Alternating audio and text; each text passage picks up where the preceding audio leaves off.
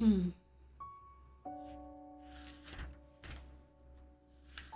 好了，我们来看一下。嗯，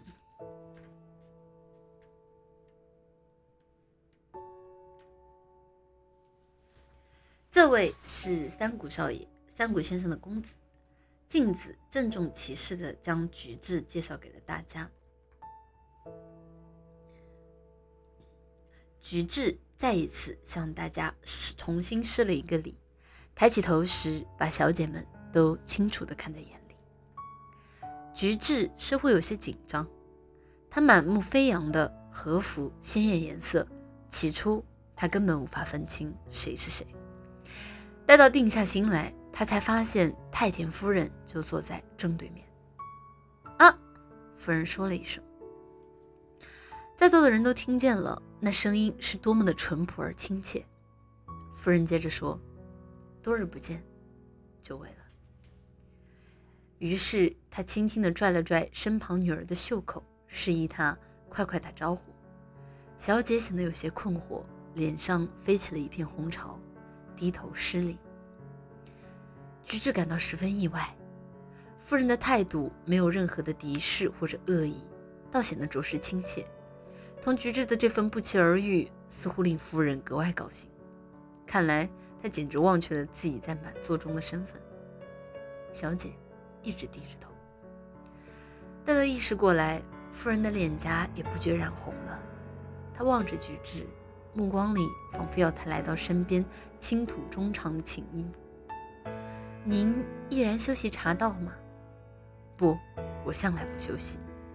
是吗？可府上是茶道世家呀。夫人似乎伤感起来，眼睛湿润了。菊治自从参加父亲的葬礼之后，就没再见过太田的遗孀。他同四年前相比，根本没什么变化。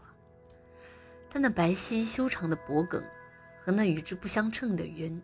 元君肩膀依然如旧时，体态比年龄更年轻，眼睛和嘴巴比眼睛显得更小巧玲珑。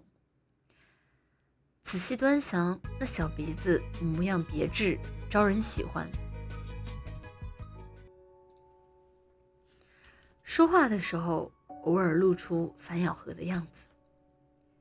小姐继承了母亲的基因。她也是修长的脖子和圆圆的肩膀，嘴巴比她的母亲要大些，一直紧闭着。同女儿的嘴比较起来，母亲的嘴唇似乎小到有点滑稽。小姐那双黑眼珠比母亲大，她的眼睛带着几分哀愁。镜子看了看炉火里的炭火，说：“道村小姐，给三谷先生沏一碗茶好吗？”你还没点茶吧？